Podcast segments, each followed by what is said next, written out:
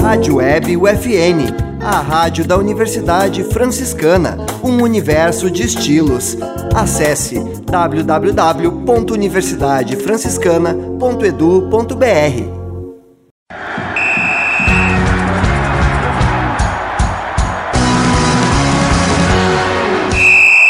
No ar, UFN Esportes. Você vai saber agora as principais notícias do esporte no mundo, Brasil e em Santa Maria.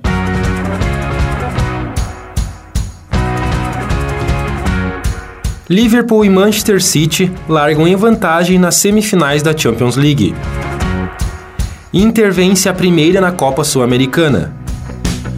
Grêmio derrota Operário por 1 a 0. Revelação do Novo Horizonte é selecionado para jogar no Sub-11 do Inter. Clube de Orientação de Santa Maria garante medalhas no Campeonato Brasileiro. Inter de Santa Maria bate São Paulo de Rio Grande por 2 a 1. Este é o programa UFN Esportes. Produção e apresentação do acadêmico de jornalismo Matheus Andrade.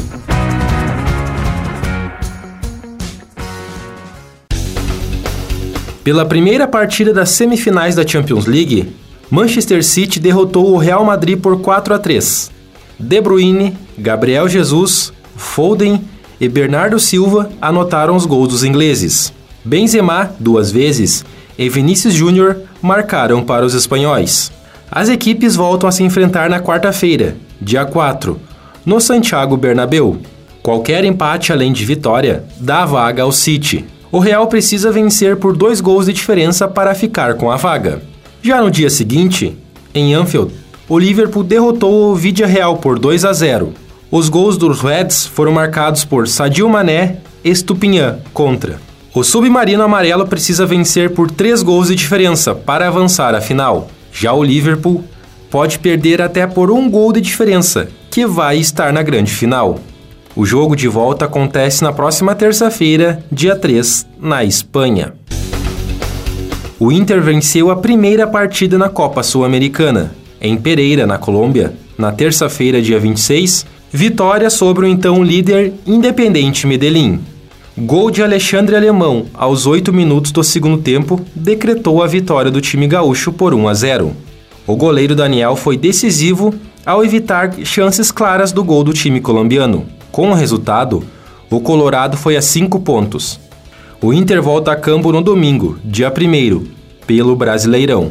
Partida contra o Havaí, às 7 da noite no estádio Beira-Rio. Na competição continental, enfrenta o Guairena, na quarta-feira, dia 5, em Assunção, às 7h15 da noite. O Grêmio venceu o Operário por 1 a 0 na quarta-feira, dia 27, no estádio Germano Kruger, com o gol de Elias confirmado com checagem do VAR. Com a vitória, o Grêmio chegou aos 7 pontos e subiu para a quarta colocação. O Operário permaneceu com 4 pontos e caiu para a 12 posição. O próximo confronto do tricolor é contra o CRB, no sábado, dia 30, às 4h30 da tarde, na Arena. O lateral João Francisco, revelado pelo Novo Horizonte, foi encaminhado para ingressar no time sub-11 do Inter. Acompanhado pelo coordenador da base do Novo Horizonte, Guilherme Rui, o jovem atleta chegou em Porto Alegre na última semana. Além de João Francisco, outros seis nomes, ex-Novo Horizonte, estão na base colorada. O goleiro Lucas Flores, que treina no profissional, o centroavante Luiz Dalacorte, do Sub-17, o volante Victor Natan, convocado para a seleção brasileira, João Dalacorte, da equipe Sub-16, o meia Ricardinho, do Sub-15 e o meia Gabriel Silveira, do time Sub-13. O Clube de Orientação de Santa Maria participou no 23º Campeonato Brasileiro da modalidade. As disputas ocorreram em Curitiba, quatro barras no Paraná. Estiveram na competição 70 equipes de todo o país, totalizando mais de 800 atletas. O Clube de Orientação de Santa Maria foi representado por 45 nomes, que garantiram 69 medalhas, 32 de ouro 13 de prata e 24 de bronze. O Inter de Santa Maria conquistou sua primeira vitória na divisão de acesso.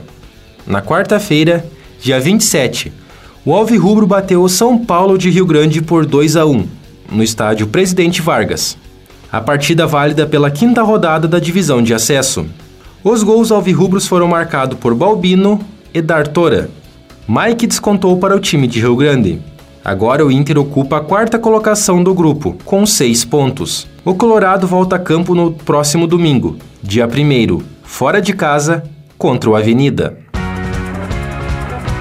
Este foi o programa UFN Esportes. Na central técnica, Cleonilson Oliveira e Alan Carrion, com a supervisão do professor e jornalista Bebeto Badic. Obrigado pela audiência. Tchau.